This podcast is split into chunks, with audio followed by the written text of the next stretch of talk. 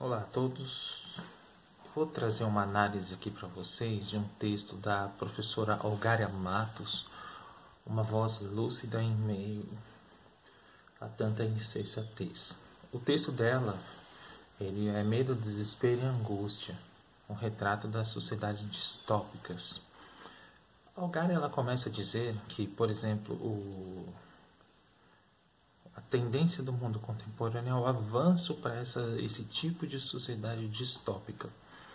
E ela vai dizer, por exemplo, que o Brasil ele vai se encaixar nesta distopia. Aliás, falando em distopia, a gente tem aí dentro desse contexto vários teóricos que se colocam aí como porta-vozes da distopia, mas não se denominam assim. Mas pelos textos a gente consegue perceber e eu acho que vocês já sabem de quem eu estou falando. Eu separei o texto aqui para ir acompanhando. Ela diz o seguinte: antes de entrar diretamente na distopia, vou deixar o link aqui para vocês lerem. O texto ela explica a ideia da, do que, que seria o papel da cidade, porque a, as cidades estão encaminhando para essa distopia e o que ocorre, segundo Algar, é uma anticidade, uma antipolis. A cidade, o que, que deveria ser a cidade? Algaria diz que é um lugar onde os indivíduos se reúnem para viver bem, cada vez melhor e com valores comuns. Compartilhados, um laço de sentimento afetivo e que auxilia a amizade, indivíduos unidos pela confiança e a lealdade. Essa é a ideia de um, um ideal de cidade e sociedade. Mas o que a gente está vendo aí no mundo contemporâneo é justamente o avanço do seu contrário.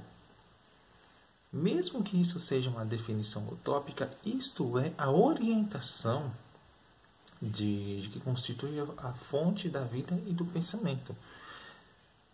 E o que nós estamos vendo, como eu já disse, é o avanço daquilo que é o contrário.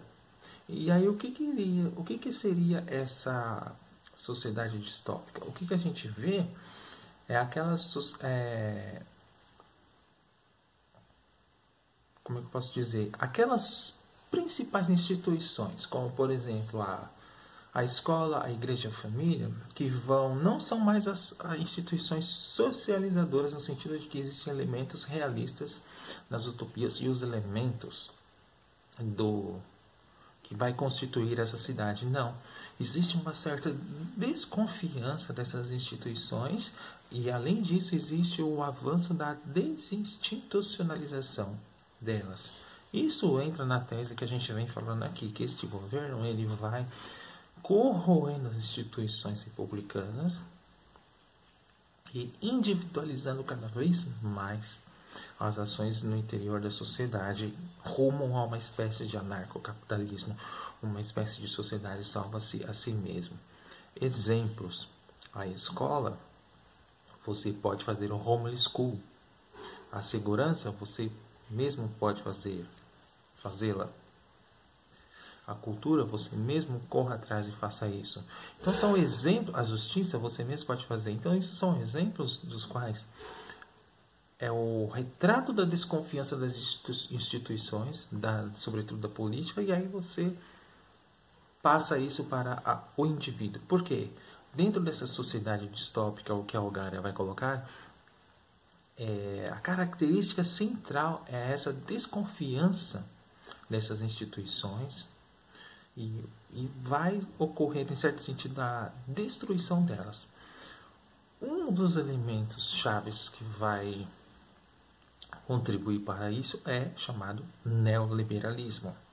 Porque o neoliberalismo tem como pressuposto a diminuição do papel do Estado perante os indivíduos que vivem na sociedade.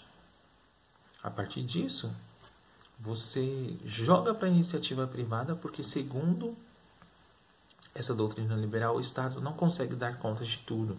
Então já parte do pressuposto da desconfiança das instituições no controle do Estado. E aí há cada vez mais uma individualização da vida, a radicalização nesse sentido. Por exemplo, o filósofo Byung-Chul Han, que a gente vem analisando aqui, ele tem um livro chamado A Sociedade da Transparência, e a Sociedade do Cansaço, aonde ele vai fazer uma crítica feroz à ideia do neoliberalismo, mostrando que as pessoas estão cansadas. Não é um cansaço físico, é um cansaço de si mesmo porque elas estão sozinhas o tempo todo. Isso é o retrato desse tipo de sociedade. Vamos lembrar, por exemplo, Margaret Thatcher, a dama de ferro do neoliberalismo, onde ela diz que não existe essa coisa de sociedade, o que existe são indivíduos. E esse é o retrato, vamos dizer aí, mais real dessa distopia. Os valores, então, vamos dizer, para os valores que denominam que seriam aqueles como a desconfiança, a lealdade e a injustiça, são os valores dessa sociedade distópica. E aí nós temos, por exemplo, como eu já disse, os porta-vozes aqui no Brasil. Você tem, por exemplo, Luiz Felipe Pondé, que ele se coloca como um contra um mundo melhor, que é um realista, um filósofo trágico. Esse tipo de só esse tipo de posicionamento, mais as suas falas que eu não vou colocar aqui, mas que a gente já analisou em alguns vídeos que vocês podem ver, se colocam de maneira exemplar como porta-voz desse tipo de distopia. Por quê? Ao invés de a gente criar uma utopia para viver bem, compartilhar valores, não, faz justamente o contrário. Você expande a injustiça, a deslealdade, o medo, a competição e acima disso, isso vai gerar algo que a psicanálise já vem analisando, que é o ressentimento. Que você governa pelo medo. Isso é uma característica central desse tipo de sociedade distópica. E o Brasil, a Algária, ela vai dizer que ele tem essas características de, desse tipo de sociedade. E que características são essas? Ela vai dizer o seguinte, aí eu cito a Algária, é uma tendência em quase todos os países da contemporaneidade que passam por uma desinstitucionalização das instituições, quer dizer, pela descrença na efetividade e capacidade de fazer valer direitos e responsabilidades. Ora, o que, que o neoliberalismo faz se não é isso? O que, que esse governo faz se não é isso? Radicalizar a individualização das coisas, jogar o poder ideológico para a igreja evangélica, para avançar essa teologia da prosperidade, tornar as pessoas mais capitalistas, egoístas, individualistas e jogar para, para as milícias aonde elas vão cuidar de, de poderes que eram do Estado. Então, é justamente isso que vem acontecendo agora com essa esse avanço, vamos dizer, da distopia. Com esse avanço dessa distopia, o que, que a gente consegue perceber? Esse avanço do ressentimento e o avanço por parte dos porta-vozes do governo na questão do medo. Ora essa. O governo Bolsonaro não foi eleito pela questão do medo? Os porta-vozes ideólogos não fizeram isso? Não geraram fortemente o ressentimento, que é uma característica desses governos à direita que vão atacar demasiadamente a esquerda? Gerando esse ressentimento, há uma fortíssima desconfiança em relação a que tipo de sociedade essa que vamos dizer uma espécie de bem-estar social não serve porque as pessoas se tornam folgadas e só querem saber de receber direitos. Esse é um dos argumentos, por exemplo, do das pessoas que defendem radicalmente isso. Não, tem que trabalhar, tem que correr atrás, não tem esse papo de ficar recebendo direito, não. É, o, é a completa descrença nas instituições. Vamos lembrar, nós homens que colocamos esse tipo de sociedade aí. Então, se ocorrer uma mudança, nós próprios homens podemos alterá-la. Eu gosto de uma frase do filósofo pensador marxista, o José, José Chazin, que ele diz o seguinte, que manter-se lúcido nos tempos é, já é uma vitória.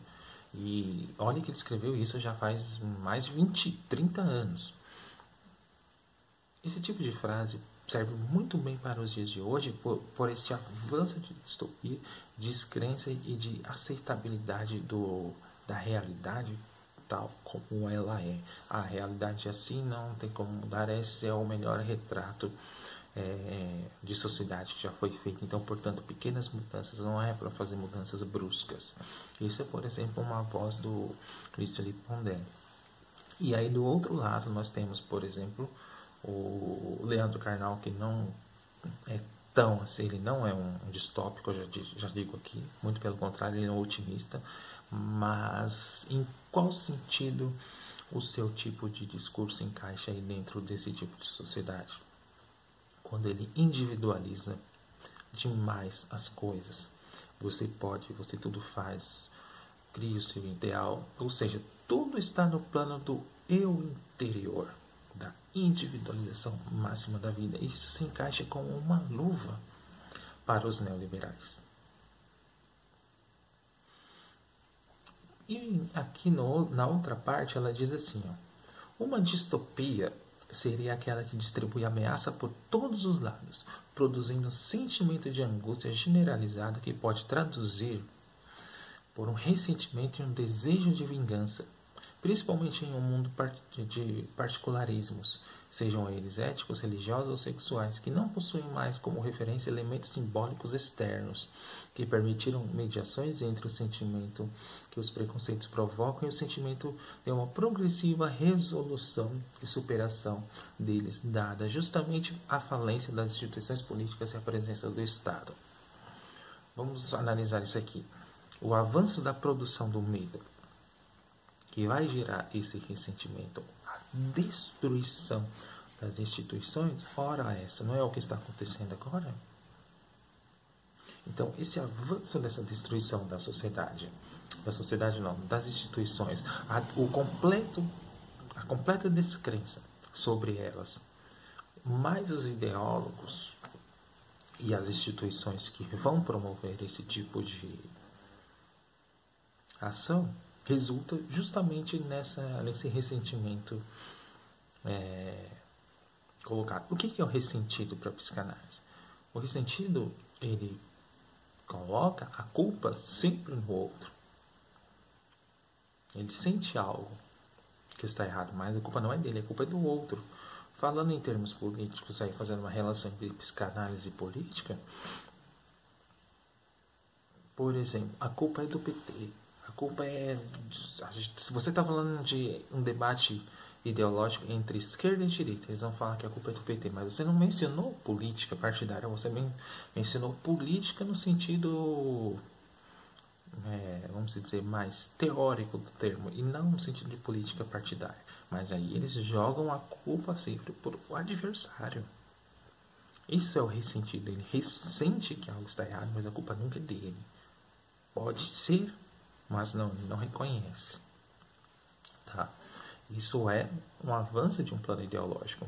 E aí, o, o que, que vai colocar aqui? Ela coloca o seguinte, ó. No perfil, no perfil do governo distópico, alguns elementos antidemocráticos, mesmo as democracias consideradas bem avançadas em suas sólidas instituições, que é o que a gente vê aqui, comportamentos antidemocráticos e comportamentos fascistas. E a gente vê esse avanço em outros governos em outras sociedades, como por exemplo na Hungria com Viktor Orbán, em El Salvador, onde eles derrubaram a Suprema Corte, na Polônia, que já está com um governo praticamente fascista. Então esse é o avanço e eles trabalham nesse mesmo sentido. Até um certo tempo atrás com Trump que caiu, mas o poder ideológico, o modo como eles trabalham é exatamente esta forma que a professora Olgare Matos está nos colocando aqui, que é essa retórica do medo, a geração cada vez maior de ressentidos. E aí, qual que seria então o, que vai contribuir para tentar quebrar esse tipo de, de, de distopia e realismo? Um dos aspectos que a gente percebe e que contribuiu de, contribuiu de maneira demasiada é o avanço da educação tecnocrática e especializante, que não deixa você fazer um sobrevoo e não enxergar as, é, as coisas de uma maneira mais crítica. Então, a Algar ela vai colocar que é necessário o investimento numa educação humanista. O que é uma educação humanista? E aí eu trago aqui para a conversa, além de citar Algar Matos, o, o professor Sérgio Paulo Rouanet, em um livro chamado As Raízes do Iluminismo, que ele tem um texto lá belíssimo chamado Reinvenção das Humanidades. Ele fala a mesma coisa que Algaria. Para a gente manter o sentimento de esperança e de uma utopia é necessário é uma educação humanista onde você estuda letras clássicas, onde você vai estudar idiomas, onde você vai estudar uma história universal e do Brasil e boas ciências para o sentido da pesquisa, belas artes. Tudo isso nas escolas públicas poderiam ser feitos. Poderia trazer exemplos de outros países aqui que fazem isso, por exemplo, a Alemanha, Nova Zelândia, não a Coreia do Sul, a China, porque ali já tem um avanço mais tecnocrático, mas esses países, os países escandinavos, esse, o que, que a educação humanista pode trazer?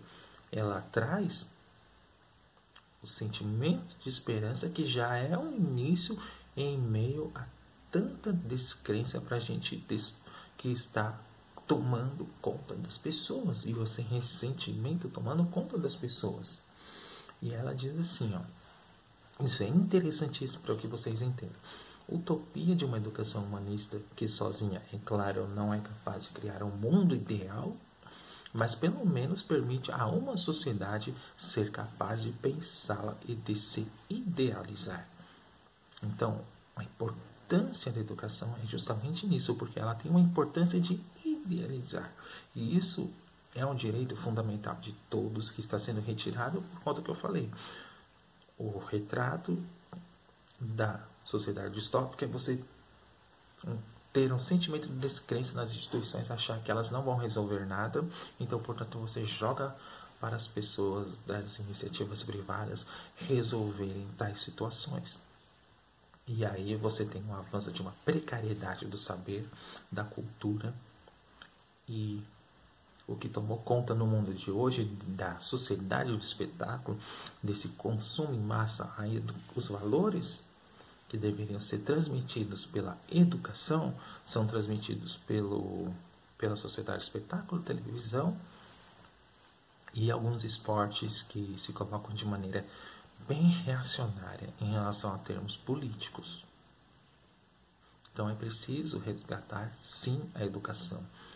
Por esta razão que existem canais assim como este que vai ajudá-los a pensar criticamente, se educar e ter o poder de reflexão, algo que falta muito nos dias de hoje.